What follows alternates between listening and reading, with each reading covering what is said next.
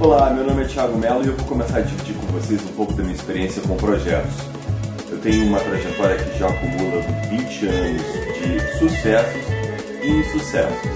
E nesses vídeos eu vou abordar algumas características e ferramentas essenciais para que você primeiro escreva seu projeto, para que você tenha ele no papel, para que você tenha ele apresentado para as pessoas que você quer vender ou mobilizar em torno do seu projeto. Um projeto precisa de muita clareza, ele precisa se colocar no mundo de uma forma muito franca, muito objetiva.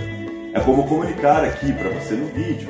Se eu não for claro, não for objetivo, não for direto, você vai mudar o canal, vai perder o interesse, você vai procurar outra informação em outro lugar.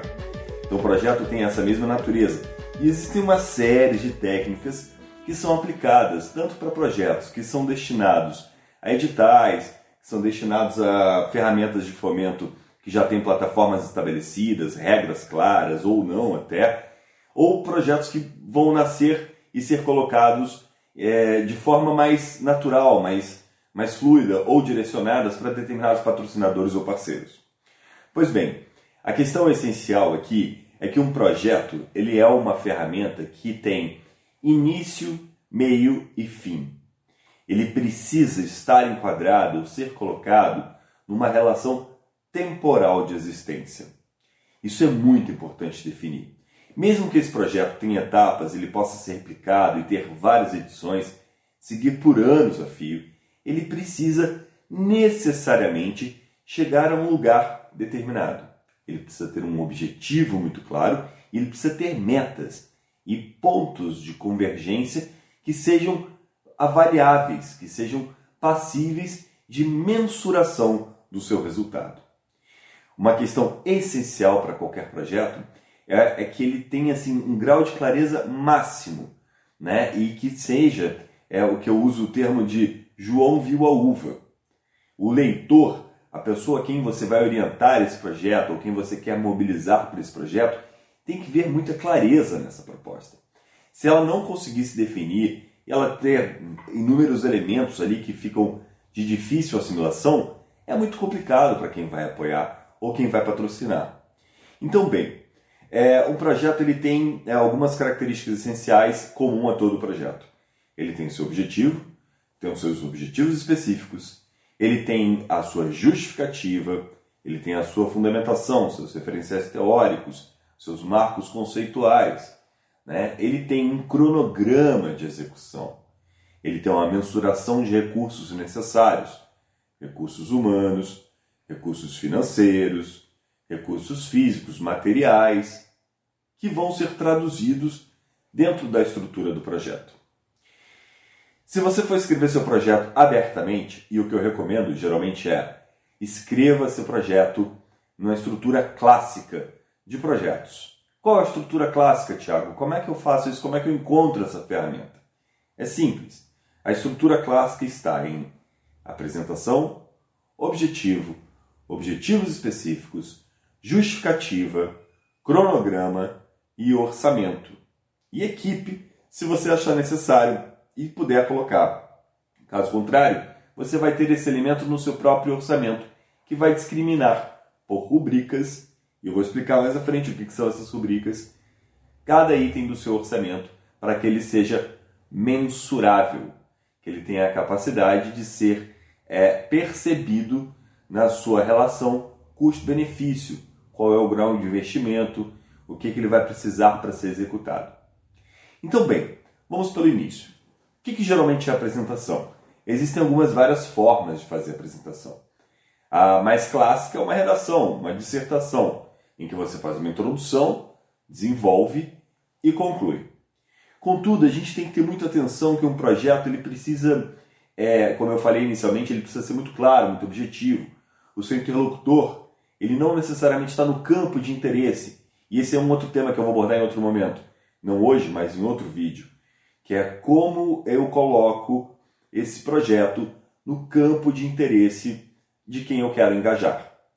Então, assim, essa pessoa tem agendas próprias. Se você está procurando um patrocinador e ele não tem uma cultura de patrocínio, ele não tem um edital, nunca patrocinou, ou patrocina questões aleatórias, né, projetos aleatórios, sem muito critério, Você precisa ser o mais objetivo possível. Essa pessoa não tem tempo, ela não tem interesse, ela não está com a mesma paixão que você. Um erro que eu vejo que é muito comum e que eu acho, pela experiência, obviamente, infantil, é dizer que o seu projeto vai trazer visibilidade para o patrocinador. Me desculpa, esse patrocinador já tem a visibilidade que quer.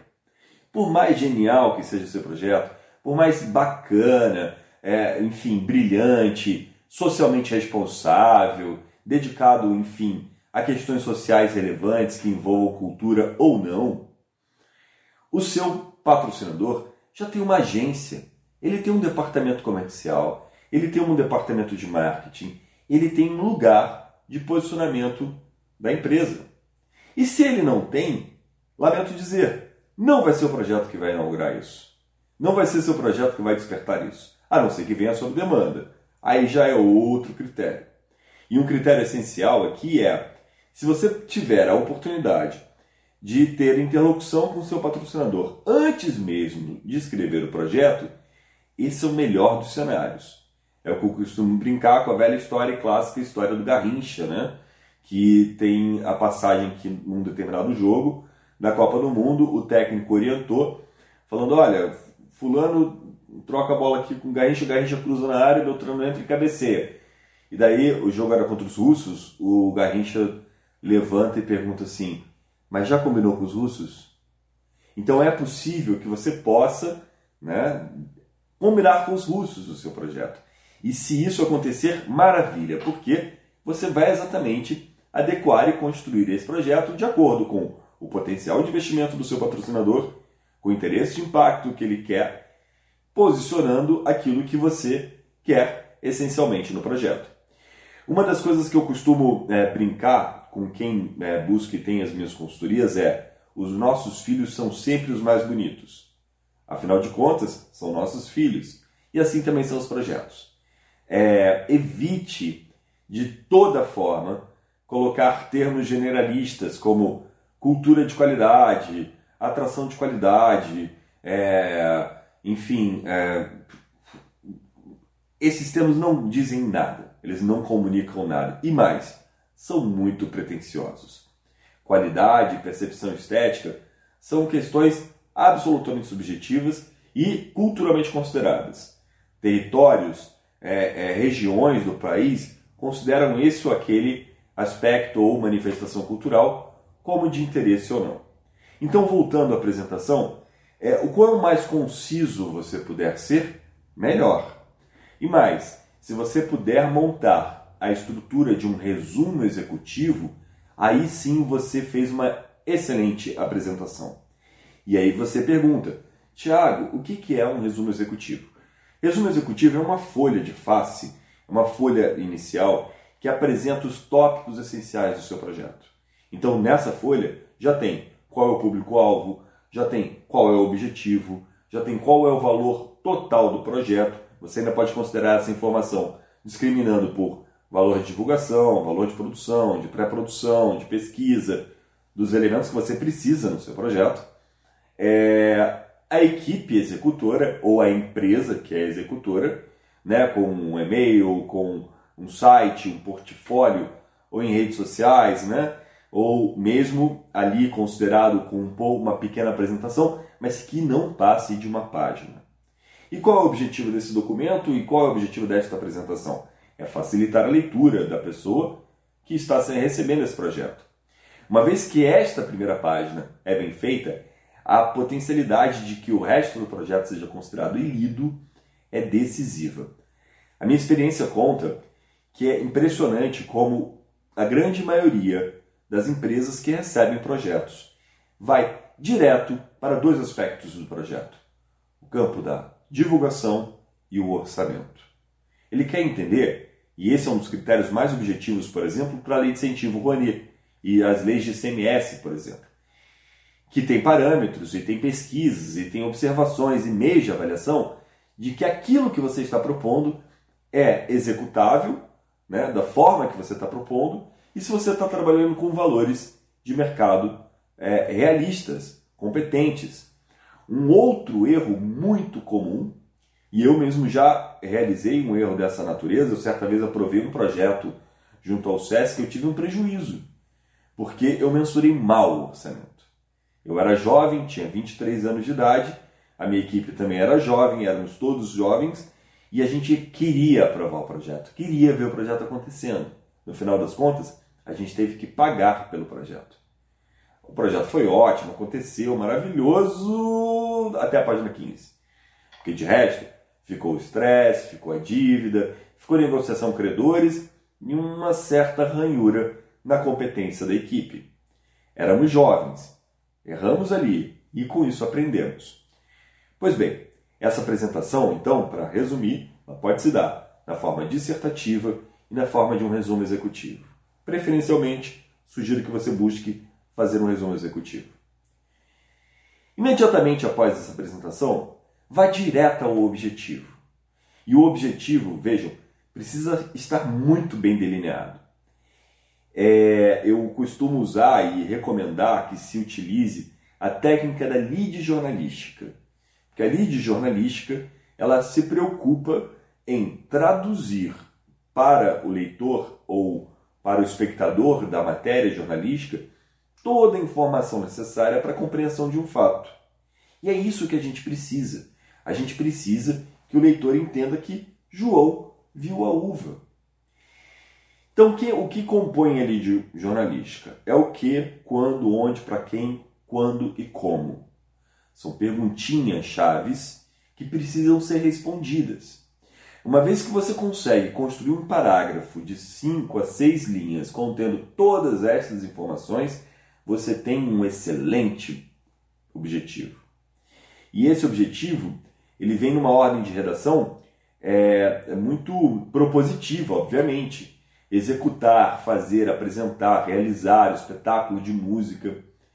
Percebam, é, você vai ter um espaço no projeto, e na, na justificativa que depois eu vou falar, que você vai poder desenvolver os conceitos teóricos, os fundamentos conceituais, né, toda a ordem né, de linguagem estética, que é a parte mais apaixonante de um projeto, ainda mais para quem executa e para quem idealiza esse projeto.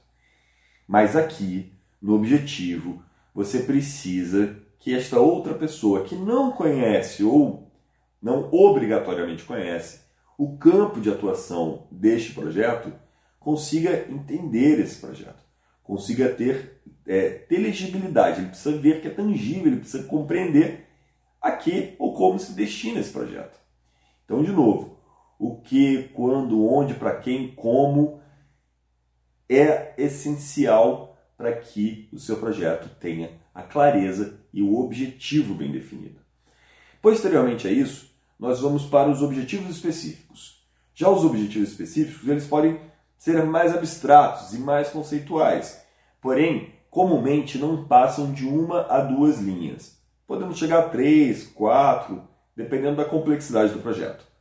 Mas eles geralmente vão envolver é, a questão, é, por exemplo, de instruir determinado setor social ou produtivo de habilidades e, e conhecimentos em determinada específica, difundir uma determinada linguagem ou memória, né? sobretudo no, quando a gente está tratando de projetos culturais.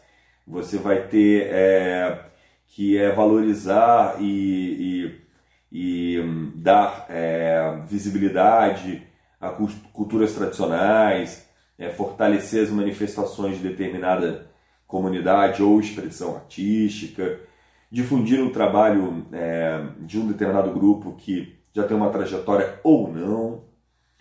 E aí tem uma série de outros fatores interessantes para a composição de desenho desses cenários dos objetivos, que é, é considerado em técnica de administração daquilo que é SWOT, ou a FOFA. Eu super recomendo que as pessoas é, sejam introduzidas ou procurem conhecimentos de ferramentas da administração e do marketing, considerando principalmente planejamento estratégico em marketing, em marketing para o desenvolvimento de projetos. Porque essas são ferramentas que é, consubstanciam, traem, trazem elementos, trazem força de argumentação para o projeto.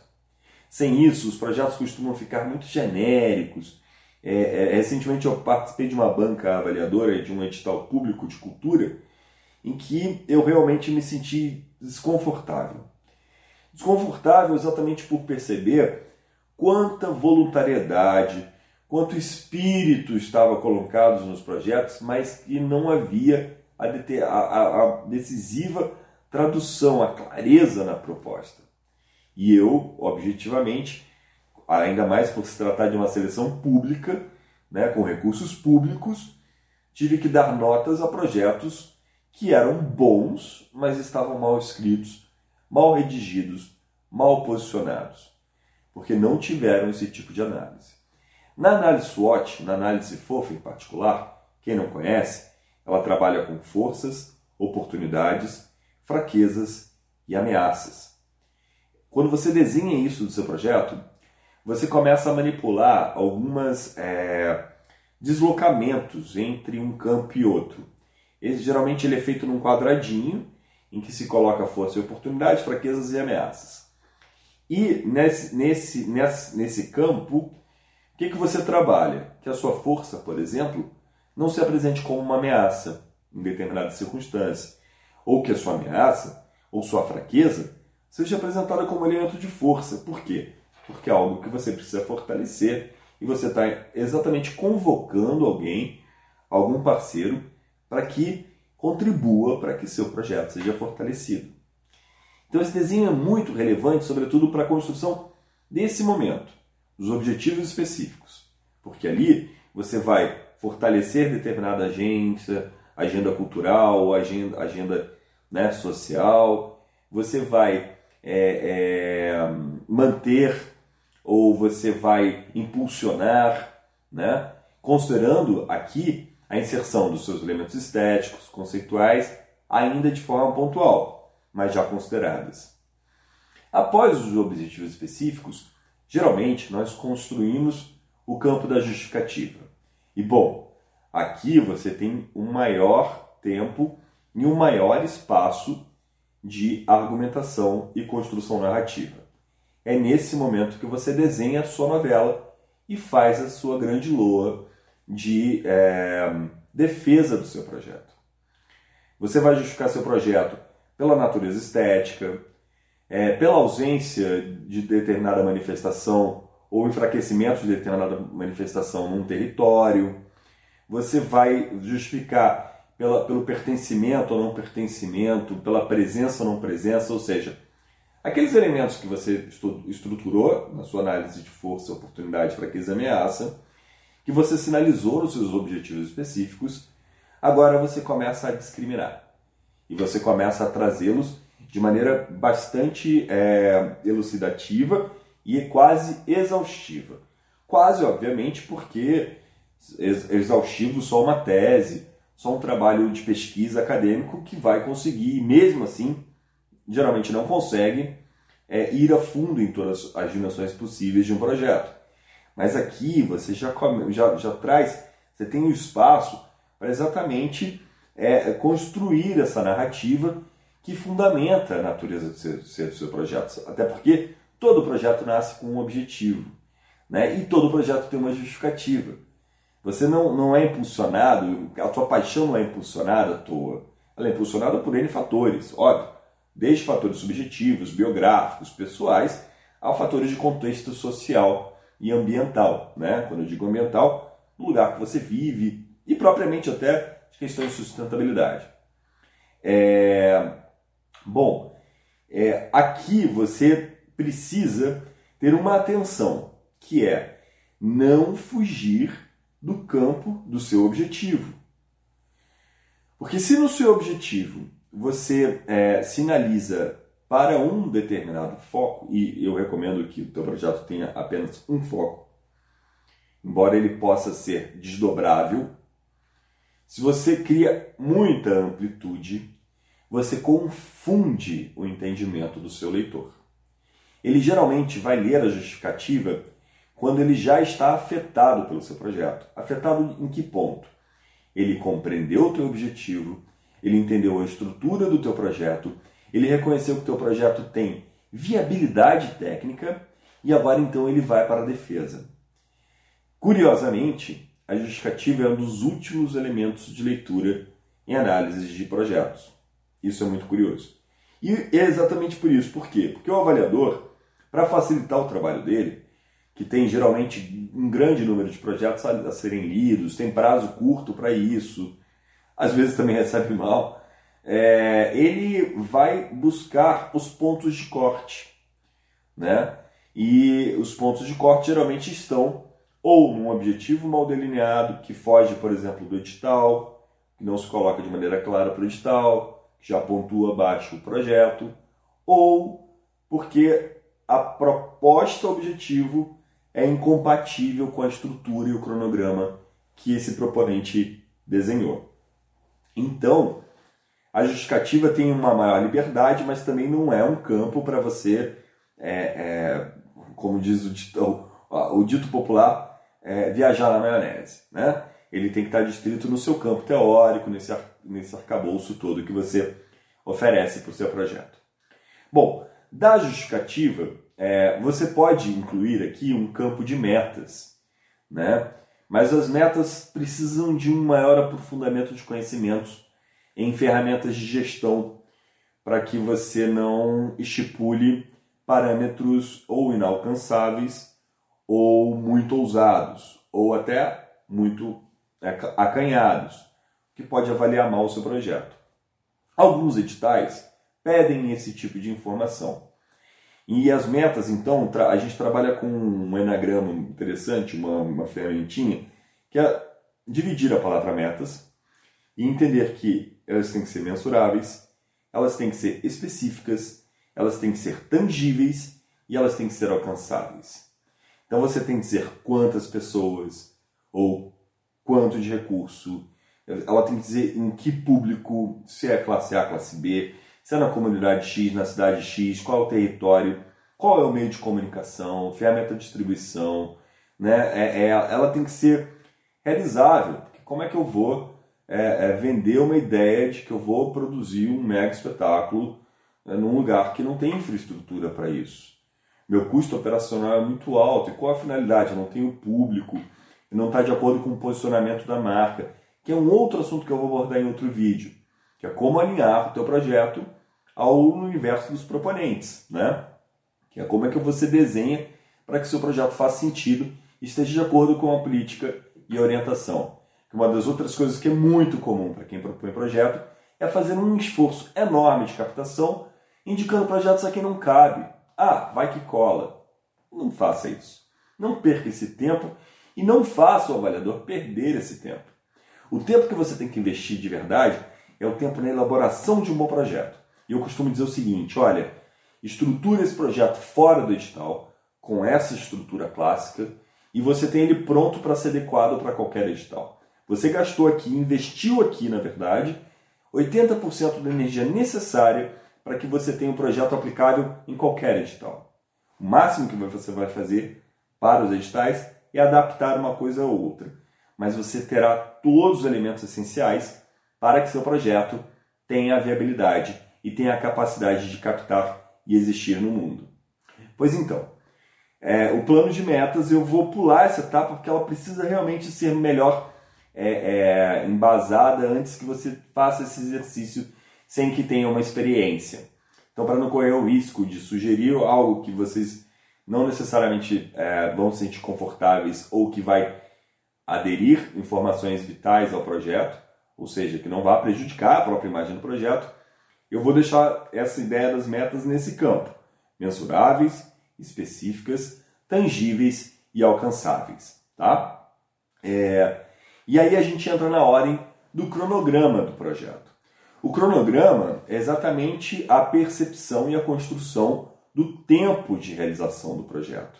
Como eu falei no início desse nosso vídeo, um projeto ele tem um ciclo de vida completo ele é idealizado, ele é concebido no plano né, da paixão, do amor, ele é gestado, ou seja, ele tem todo um processo de elaboração, de pesquisa, de ideação, de avaliação, até o momento em que ele surge para o mundo, ele nasce. E aí ele tem a sua vida no campo da existência humana. Ele vai ser um livro, vai ser um disco, vai ser um show, vai ser um projeto social, um projeto ambiental. Ele tem um tempo para alcançar as suas metas, chegar no seu processo de avaliação e fechamento, onde você terá que prestar contas né, e dizer o que, que ele veio, aqui veio ao mundo e como ele se realizou no mundo. Entender esse ciclo é vital, ainda mais para a concepção do, do cronograma, em que pese que você tem eventualmente pesquisas, você tem uma pré-produção que consiste, em via de regra, contratação de equipe, liberação de alvarás, liberação de imagens, é, captação de recursos, né? É, você tem a própria concepção artística, estética. Quando é o caso de um disco, por exemplo, é, arranjos, estúdio, né? É, quando é o caso de uma peça, ensaios, um espetáculo musical mais elaborado, uma, um musical, por exemplo. Se for um projeto social, ainda mais. Você tem que mobilizar a comunidade, teu público-alvo, promover inscrições, né? considerado aí também o tempo de divulgação, né? que é um outro elemento que entra na construção do projeto que vai traduzir a sua viabilidade e sua capacidade técnica. Novamente, o leitor do projeto busca imediatamente avaliar a sua capacidade técnica e a sua capacidade executiva do projeto. E ela está é, é, encontrada aqui nesse meandro, né? no, enlaça, no enlaçamento que se faz do objetivo, objetivo específico, justificativa, cronograma, Tá? Então o cronograma ele geralmente é dividido em pré-produção, produção e pós-produção. Tá? E nesse cronograma você vai buscar mensurar no tempo quanto tempo é necessário para cada etapa. Então, elaborar o figurino, duas a três semanas, quatro semanas, um mês, pesquisa de, enfim, tudo isso você vai discriminar item a item, determinando o tempo.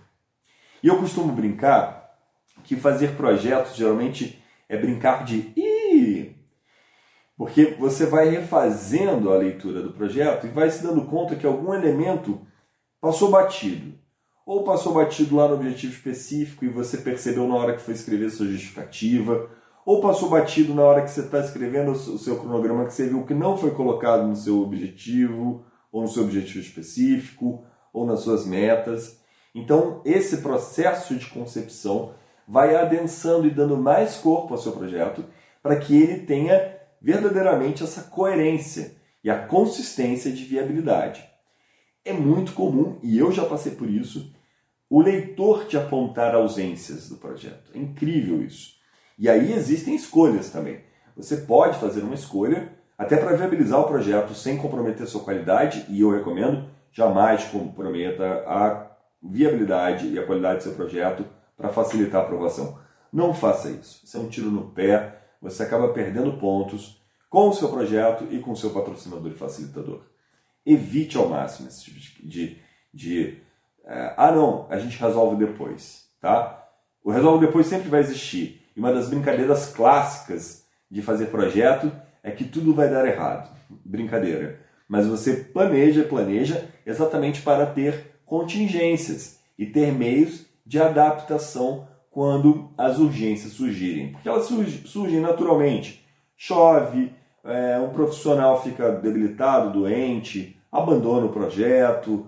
É, existem inúmeros é, fatores de ameaça e, e, e, incidências que eu vou tratar num outro vídeo é, em que realmente isso acontece. Então o projeto serve para que exatamente você consiga administrar essas, essas intempéries, esses problemas que geralmente fazem parte da vida e do ciclo de um projeto.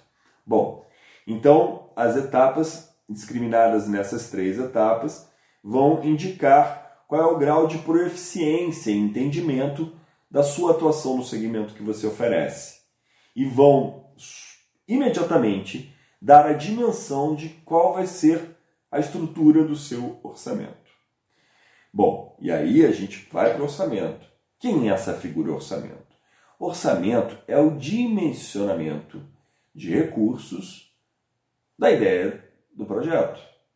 Então é ali no orçamento que vai ficar claro se você tem um diretor, um assistente diretor, dois assistentes de direção, se você tem um assistente de produção, dois assistentes de produção, se você tem um pesquisador, se você tem um redator, se você vai contratar assistência de, assessoria de comunicação, se você vai ter o, o desenvolvimento do marketing com agência ou com profissionais é, é, individualizados, que aí você vai então mensurar se você vai contratar um designer, né? se você vai contratar um, um web designer, se você vai ter um hot site, é, o investimento que você vai fazer em mídias sociais, tá?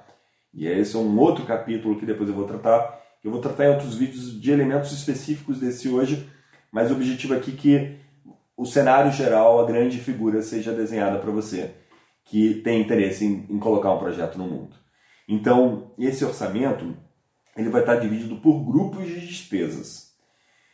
Em via de regra, é, você pode estruturar isso com uma certa liberdade, mas não, não toda liberdade como tudo, né? Mas geralmente você vai agrupar também como é, pré-produção, produção e pós-produção, considerando ainda as taxas administrativas, tá? E as taxas de comercialização e divulgação, tá? Então, geralmente são cinco os grupos de, é, de, de do orçamento. Mas podem ter editais e existem editais que pedem a partir, por exemplo, de recursos humanos, é, recursos materiais, equipamentos, divulgação, né? E prestem bastante atenção, essa é uma dica muito importante. Se o edital ou o mecanismo que vocês estão submetendo ao seu projeto impõe limites para determinados grupos de recursos. Porque existem editais, por exemplo, que não permitem aquisição de, de equipamentos. Né? Existem editais que impõem limite na, na verba de, de divulgação, por exemplo. Tá? Então você precisa considerar, observar isso muito claramente. Mas voltando à ideia da concepção do projeto livre, conceba seu projeto da forma mais é, plena possível. De resto, você vai adaptar para os editais, como eu falei anteriormente. Então, de novo, é, aqui você vai denotar ainda mais para o seu avaliador o quanto você sabe do que você está tratando. Porque é aqui que você vai dizer especificidades técnicas do seu projeto.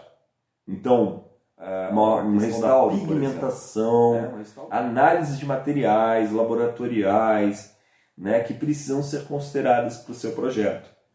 E de novo, não tenham medo do tamanho do orçamento do projeto. Projeto barato não é necessariamente um projeto bom. Ao contrário, às vezes o projeto barato é o que não garante a qualidade da entrega do produto que ele se propõe. E essa é uma, uma das reclamações mais comuns que eu vejo no mundo dos projetos, porque reclama-se que sempre as mesmas empresas ganham os editais e tal e tudo mais, e com projetos caros. Mas em via de regra, eles não necessariamente são caros.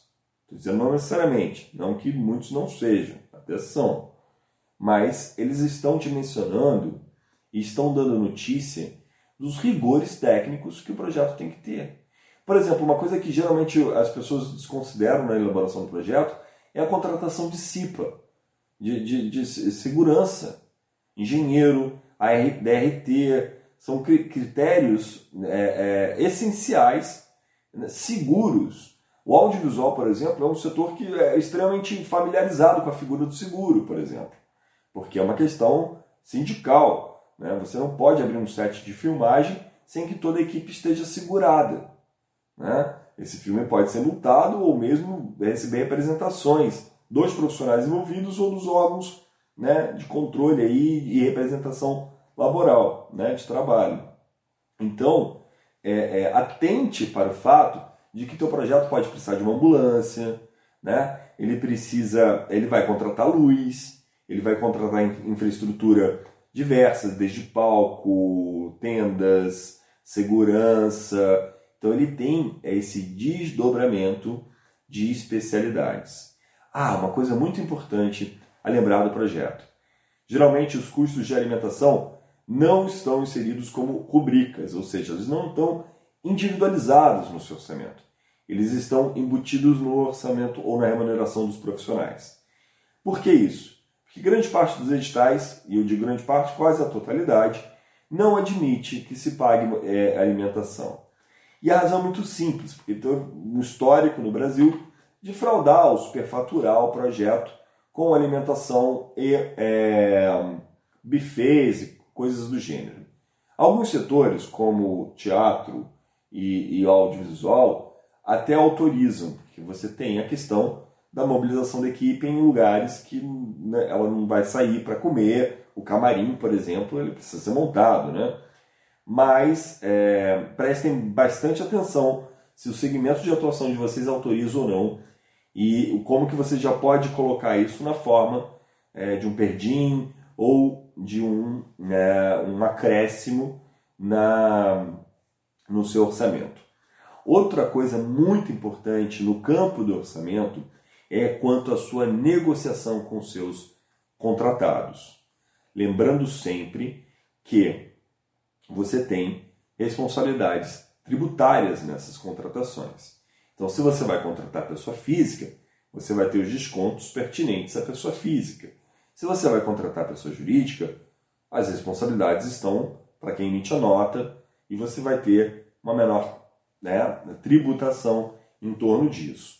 Então lembre-se sempre: direitos autorais, né, licenças e alvarás e tributos estão considerados no que a gente chama de taxas e emolumentos ou dentro do complexo do grupo de taxas e, e administrativas, custos administrativos.